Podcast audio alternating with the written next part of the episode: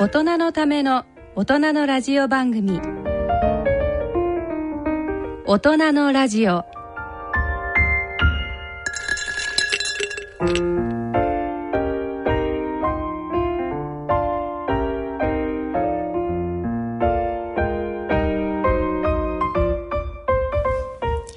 ご機嫌いかがでしょうか？安倍賢人です。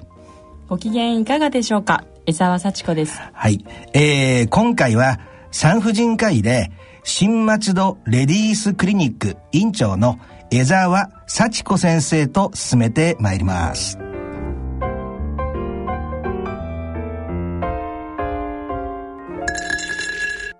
えー、2月に入って皆さんどんな暮らしされてますかね？あの、私の方はですね、えー、えー、私事でちょっと恐縮なんですけど、やっとね、長年研究を積んできたあ成果が本の、本となってですね、まとまりまして、あのこの番組でも、ことあるごとに、えー、社会病理っていうことで、えー、かなりね、普通のあなたからしてみたらあ際どい犯罪の話とかをしてきたと思うんですけどそれがやっと一冊の本にねまとまりましてあのー、よかったらねあのー、見てみていただけるとアマゾンでですね、無差別殺人って入れてもらうと必ず出てきますんで、あのー、中身をちょっとまあ、関心があったらですね、なんか見ていただけるとなと思います。なんか、あのえ、宣伝というよりはね、なんかこう、昨今ものすごく一冊本出すの大変なんですよね。出版不況ですから。ですから特にで、あの、こういう研究のテーマなんですけど、一般にもわかるようにっていう形で書いたんですけど、なかなか、あそういう内容になると、もっとむなんかハードルが上がるっていう感じでね、なんか、やっと一仕事終わったっていう感じでほっとしてるとこです。で、えー、私の話はまあそんなところでいいんですけど、江沢先生。はい。えー、今日は初めてですけどよろしくお願いしたいんですけど、よろしくお願いします。2016年がスタートしました。まあ、1ヶ月余りがね、過ぎたっていうことなんですけど、う何でしょうかね、身近で何か、こう、気になったこととか、まあ新しいことありましたか？まあ新しいことは、まあ、じ私事ですが。そう、もうこれ 私事の番組ですから。はい。1年半前に母になりまして子供の成長がとても毎日楽しみですはママママと言ってくれるのがすごく嬉しいですね。へという反面あの最近昨今のニュースではまあ際どい犯罪ということを先生もおっしゃっておられましたけれども、はい、ネグレクトの問題がまあ非常にですねあのニュースだったりだとか新聞だったりだとかということでよくあのまあニュースになっていると。なるほど。それがすごく非常に残念なんですけれども、うん、あの、そういう視点で自分のクリニックの外来の患者様に、えー、接しているとですね、うん、あのこういうところでこういうお話をしていたらもしかしたらこういうことは避けられるんじゃないかとかそういう視点が私にもあの芽生えてまいりましてはい、それはとても大きな発見だったなと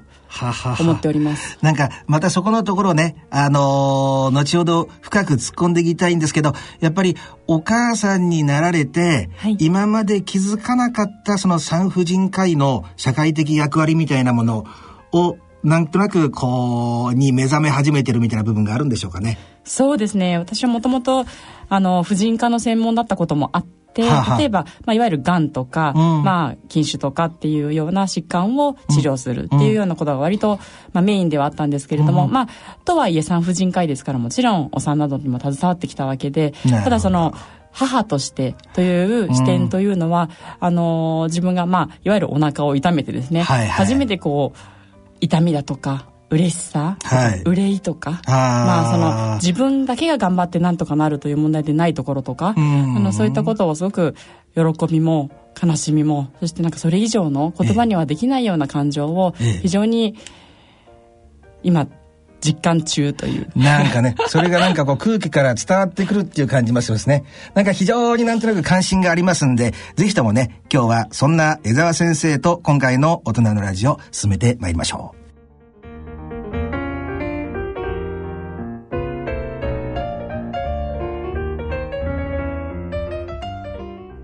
大人のための大人のラジオこの番組は野村証券他各社の提供でお送りします。野村。第二の人生に必要なのはお金だけじゃないから。ゆったりとした旅を楽しみたい。健康はもちろん若々しさもまだまだ保ちたい。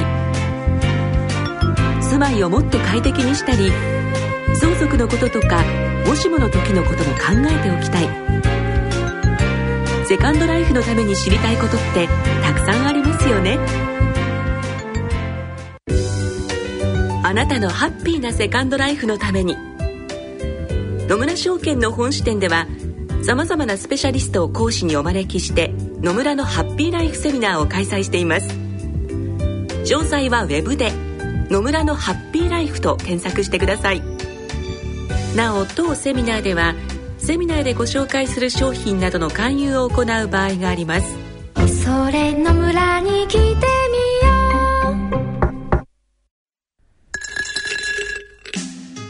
う。大人のための大人のラジオ。今回は産婦人科の医師でいらっしゃる、えー、しかもクリニックの委員長さんですね。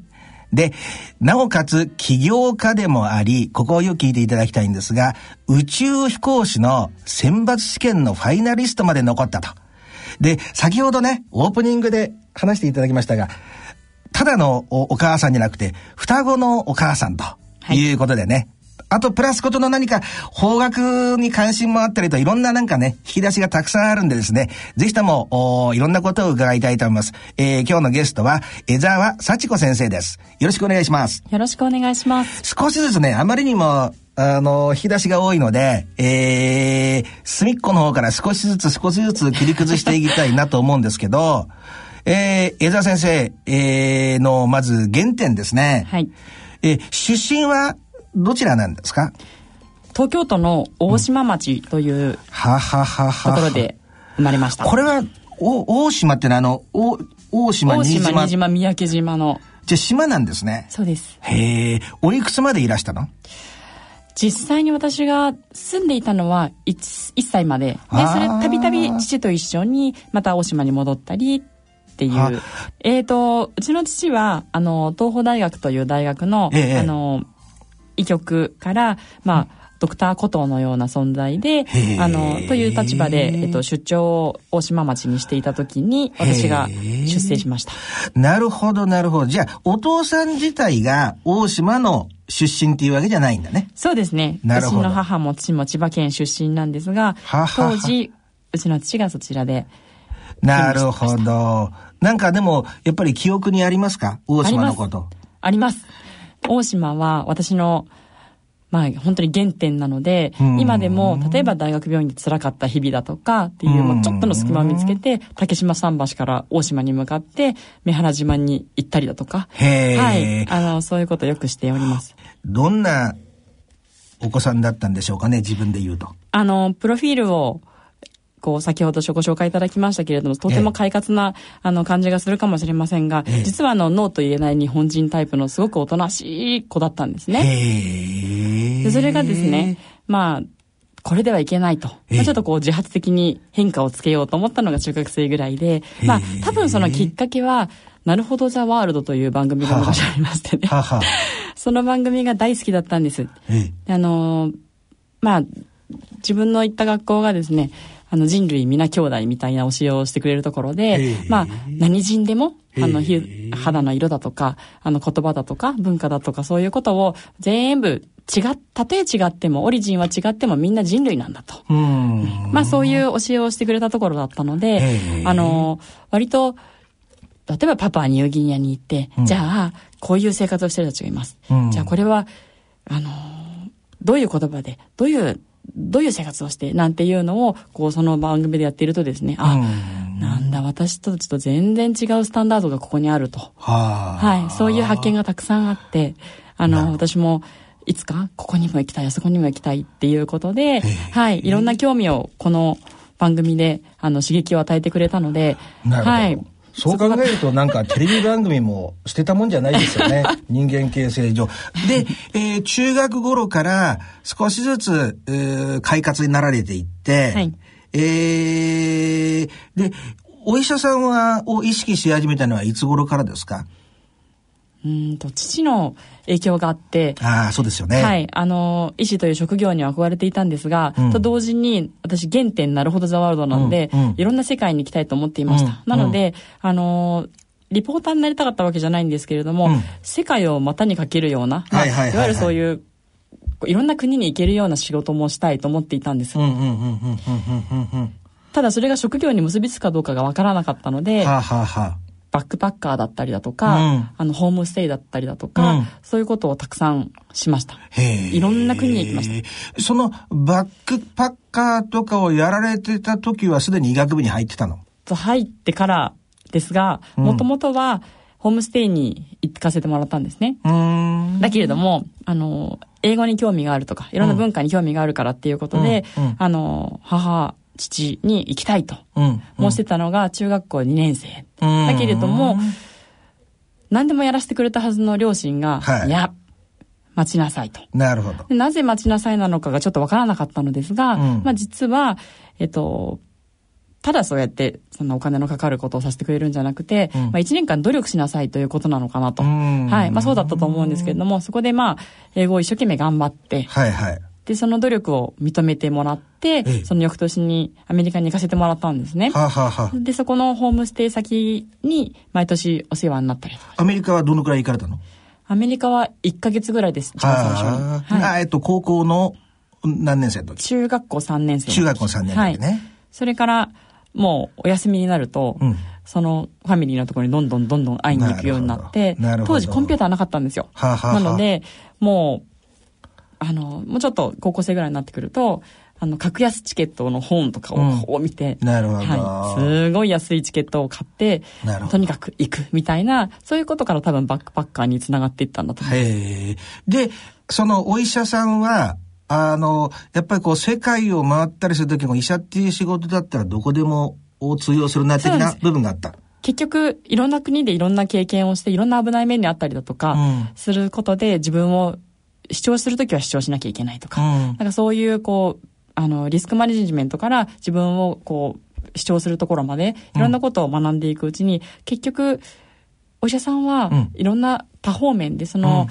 手塚治虫さんみたいに、あの、知識があって、漫画を描くとか、あの、例えば、医師の知識を持って登山家になるとかっていうようないろんな道があるというなるほど。ところにたどり着きました。そうですよね。なんかお医者さんやられて小説家やられてる人とかね結構いたりしてなるほど。そうするとこれがなんか自分のお生きていく上の基盤として一番いいんじゃないか的な感じですよね。そうですね。うん、知識としてはそうですし、父を大尊敬していたので、なるほど。父と一緒に手術をしたいとか、なんかそういうこともありました。でも、選ばれたのは産婦人科ですよね。そうです。お父様は産婦人科医です。あ、そういうことなんだ。はい、なるほど。で、え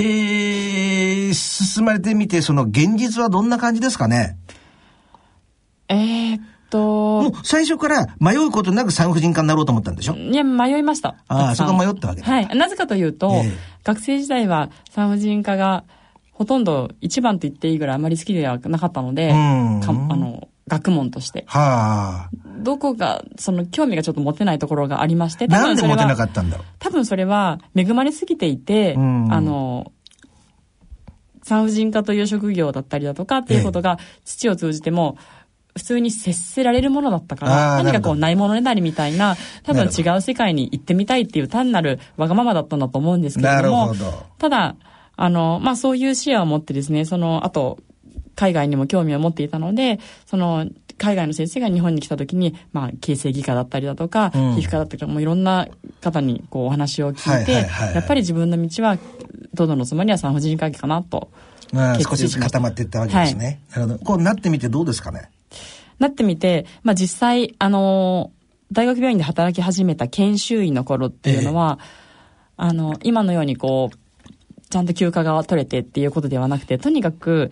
頑張るっていう世界だったので、あのー、よく男子が、ああ、俺、表表裏、表表裏だよって何かと思ったら、自分のパンツだったり、それ当直がずっと続いてるよ、みたいな。なんかそういう、もう、1ヶ月の間に20日当直があったりとか、まあそういうことは別に普通だったんです。へはい。でも初日から、こう、当直がありました、うん、当直を上の先輩と一緒に当直させてもらって、うん、で緊急がたくさんありました。手術がありました、お産がありました。いろいろあってほとんど寝れなかったのに、いつ解放されるんだろう自分は、と思ったんですが、ええ、実際のところはじゃあ上野先生の勤務が終わって先生は外来に行きました、うん、私はいつ帰れるのかなって本当に甘ちゃんだったんですけど、思ったんですが、うん。うん、まあ実際休みがないんですよね。もうそのまま続行すると、うん、そういうまあ社会人としてのその辛さというかまあ社会人としてまあ当たり前なんですけれども、それが一応学生からあの社会人にスイッチしたことなんだなということとあとはやっぱりノンストップで、しかも緊急がいつ起こるかわからないという、うん、その、いつエネルギーを蓄えておいて、いつそれを出したらいいか、また出し切ってしまったら、いつそれをっていうのがもう、ちょっとサイクルがよくわからなかったり、優先順位をどうしたらいいんだろうとか、うん、そういうことは非常に、まあ、こ困難というか20やらやらなきゃいけないことがあったら実際5つしかできない、うん、だけれどもその5つの順位は常に変わるわけで、うん、それをこうどういうふうにしていったらいいのかというのは実務とそれが上の先生からの言葉とか、うん、あのそういうことで学んでいきました。なるほど。い。や、言われてることよくわかりますね。こういろいろあって、やっぱり、だからだんだんだんだん自分で、こう全体像を見て動いていかないといけないなっていうのを、なんか社会人になって、うん、激務の中で、こう習得していったっていうことですよね。そうですね。なるほど。で、急に話がコロッと変わって、しかも、ですけど、その、宇宙飛行士のはい。それはいくつぐらいの時ですか？あの、誰もが思う夢だと思うんですけれども、宇宙に行ってみたいとか、ええ、宇宙戦艦ヤマトを見てたよとか、え、あの、鉄郎とかメーテル綺麗だったなとか、はいはい、なんかそういう、ぼやっとした、うん、まあ、憧れのような宇宙ってあると思うんですけれども、はいはい、実際は、毛利さんが宇宙に行った時に、うん、毛利さんかっこいいですよね。で、宇宙にこう、浮きながら、歯磨きをしている姿をこう見た時に、かっこいいなと。ああ私もこうしてみたいなというのはこうなんとなく思ったんですね。なんかなんか興味深い話ですよね。こうなんか歯歯磨きしてるとこがなんかなんか男らしかったみたいな。そういう感じなの？色気を感じました。ああ、そういうことね。だけど、あの、結局宇宙っていうのは、これ世界とかいろんなところを見てみたいっていう好奇心の強い、はい、えーいい人だったわけでしょ？まあ今もそうなんだと思うんですけど、でも、はい、宇宙っていうのはある意味究極ですもんね。そうですね。結局、私ってさっきのなるほどザワールド原点だったと思うんですけど、ね、多分いろんな、いろんな国に行って、はい、多分宇宙もその延長で、私はあの星が好きだったからとかそういうことから入ったわけじゃなくて、うん、それは結果的に好きになったわけで、うん。うん、あの、陸から始まって、あの、海に行って、空に行って、みたいな、そんな感じだと思います。ああ、少しずつこう、なんかこう、はい、おプラットフォームが上がっていったってことですよね。そうですね。まあ、足場がね。きっかけとして、まあ、哲郎がいたり、メーテルがいたり、あと一つ上に兄がいるんですけれども、うん。うん、星新一さんの、あの、小説が大好きで、意味がその当時よくわからなかったんですけど、表紙にロケットがある。そういうのがこう、あ、宇宙だ、みたいな。あとあの、その、何のジャケットか本当にわからなくて、今でも知りたいんですけれども、そのジャケットを写してくるっていう兄の宿題があったんです。でそれは、兄がたまたま選んだのが、宇宙飛行士が地球を見ているっていう写真が載っているジャケットだったんです。それをこう手伝うというか、まあ、絵の具変えたりだとか、なんかそういうのを手伝ってる時に、ああ、宇宙から地球を見てみたいなとこう密かに思ったんです。へえ、なんかあれですよね。だけどそう考えると、いろんなところからいろんなヒントを得てる方なんですね、先生そうですね。割と多分感受性豊かに育ててくれた両親に感謝なんですが、何かこう感動したことをなんだこう覚えているというか。うん、なるほど。はい。いや、なんか今のは、私は個人的に非常に好きなくだりですね。お兄ちゃんの宿題の手伝いをしてて、その、そのテーマに自分もなんとなくこう染められていったっていうことですよね。はい。なんか、非常になんかいいですよね。で、あの、これおいくつの時？宇宙飛行士を目指したのは、まあそういうことがいろいろ重なってですね、2000、2008年？じゃあまだそんなに前じゃないですよね。10年も経ってないわけだ。そうですね。6、7年前の話なんですけれども、10年ぶりに宇宙飛行士の募集があったんです。でその、以前から興味があって、で、大学病院で向井真紀夫先生という、あの、向井千秋宇宙飛行士の旦那さん。旦那さんね。はい。に、あの、指導をしていただいたことがあ。ってその時にこう教育用の顕微鏡っていうのは、はい、私の方から見るものと、それから先生の方から見るその双方から見えるような顕微鏡がありましてこう覗きながら「江沢君そういえばね妻が宇宙から帰ってきた時にね」なんていう話をしてくださったことがあって刺激されたわけだ宇宙とおっしゃいましたよねっていう感激があったんです。その時にこう夢ってなんかこう儚い現実不可能な dreaming するものだと思っていたのにそれがこう急に現実なんだっていうことに気づかされた瞬間だったんです。なるほど。わかります、わかります。私なんかもこう話してて、あの、うちのプロデューサーの宮崎さんが、今度どこどこの蕎麦屋行きましょうって言ったら現実になりますよね。そうですね。まあちょっと半分ふざけてるんですけど。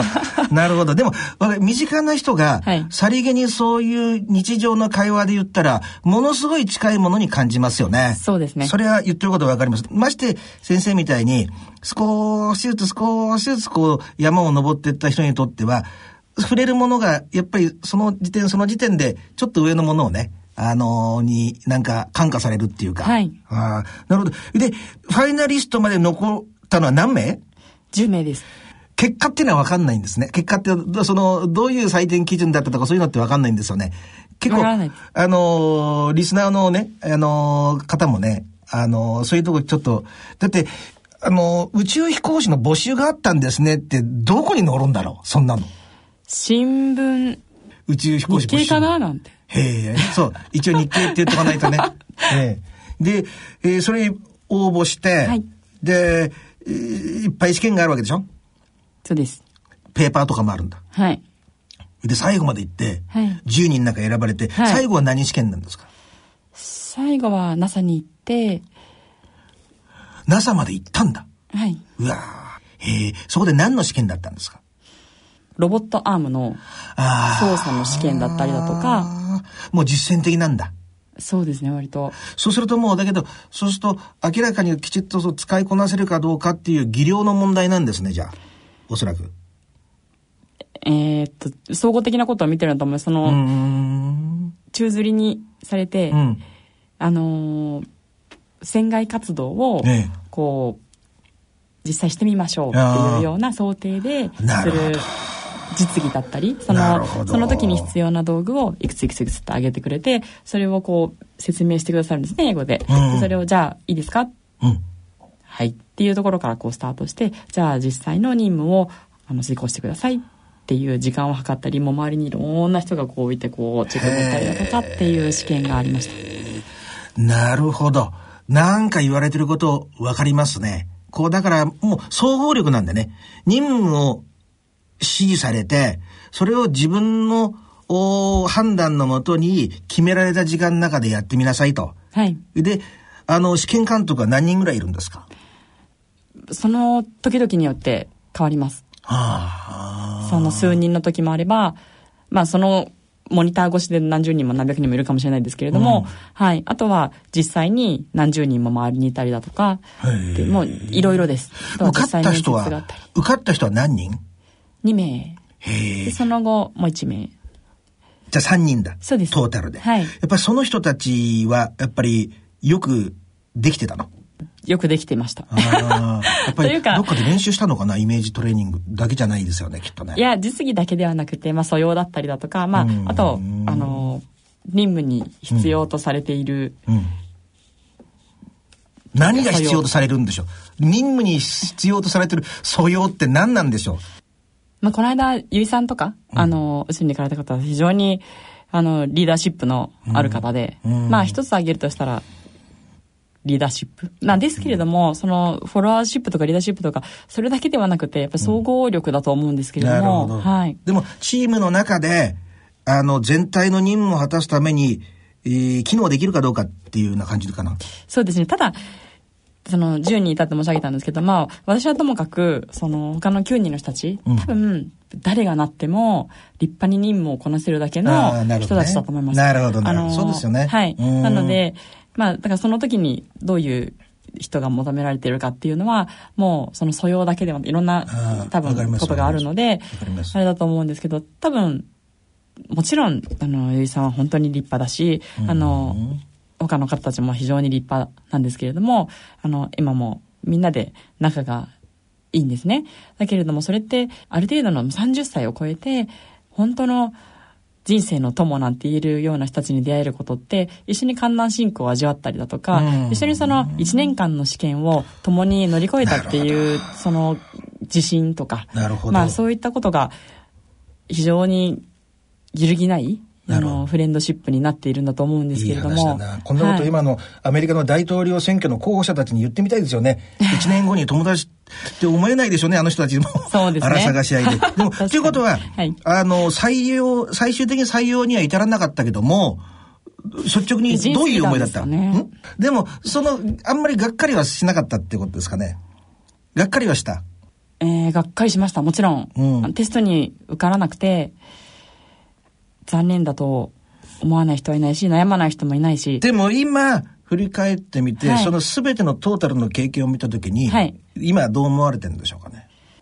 学んだことが非常に大きかったし、うん、あの人間いろんな経験をすると思うんですね、人生のうちに。その中の最たる自分の本当に糧になるような、うん、あの、教えになるような経験だったと思います。というのは、うん、そうですね。そういう試験って多分すごい競争なんでしょうなんていう方が多いんですけれども、うん、あの、一人一人の素養とか、その、ど、どういう人がこういうことにプラスで、こういうことにマイナスでっていうことを、おのおのが、うん、あの、お互いを理解していて、なるほど。いいところ、あと、そのプラスとマイナスをいいよ、いいバランスで、あの、思いやりが、思いやりとともに、こう、いい調和があったんですよ。うん。はい。なるほどね。それは、多分、協調っていうことだと思うんですけれども、その協調なければ、あの、チームとしての活躍って絶対にないので、あの、その協調の重要さを競争ではなく、協調の重要さを学びました。それはきっとあれですよね。よく私なんか言うんですけど、ボクシングの試合があって、ボッコボコに殴り合いますよね。最後にこう抱き合ったりしますよね。うん、それってやっぱり自分もものすごい、なんていうんですか、こう、ウエイトを落としてね、食べたいものも食べずに水も飲まずにやってきて、向こうもやってきたんだろうなっていう、認め合うものがあるんだろうと思うんですよね。だから、なんか、そんな感じなのかなって勝手にね、理解してるんですけどね。そうですね、本当に、うん、うん、あのー、いろんなことに秀でてる方って世の中にいるんだなという。なるほど。しかも、一つの課題に対しての達成するまでの時間がめちゃめちゃ短いんですよ。んこんなに、あのー、スマートなというか、うんこういう集団って多分もう一生ないのかもしれないって思えるほど、どね、その目的をが一つとして一つの方向に進んでいる、うん、そして自分の役割を自分たちで分かっていて、相手のことも理解している。うん、で、その中で自分がどういう役割を果たすべきなのか、果たしているのかっていうことを分かり合いながら、その目的を、に到達する。で、そこまでの時間って、それらをあの、自分たちが分かることによって相当縮められるんだなっていう、その人間ってここまでできるんだなっていうことを実感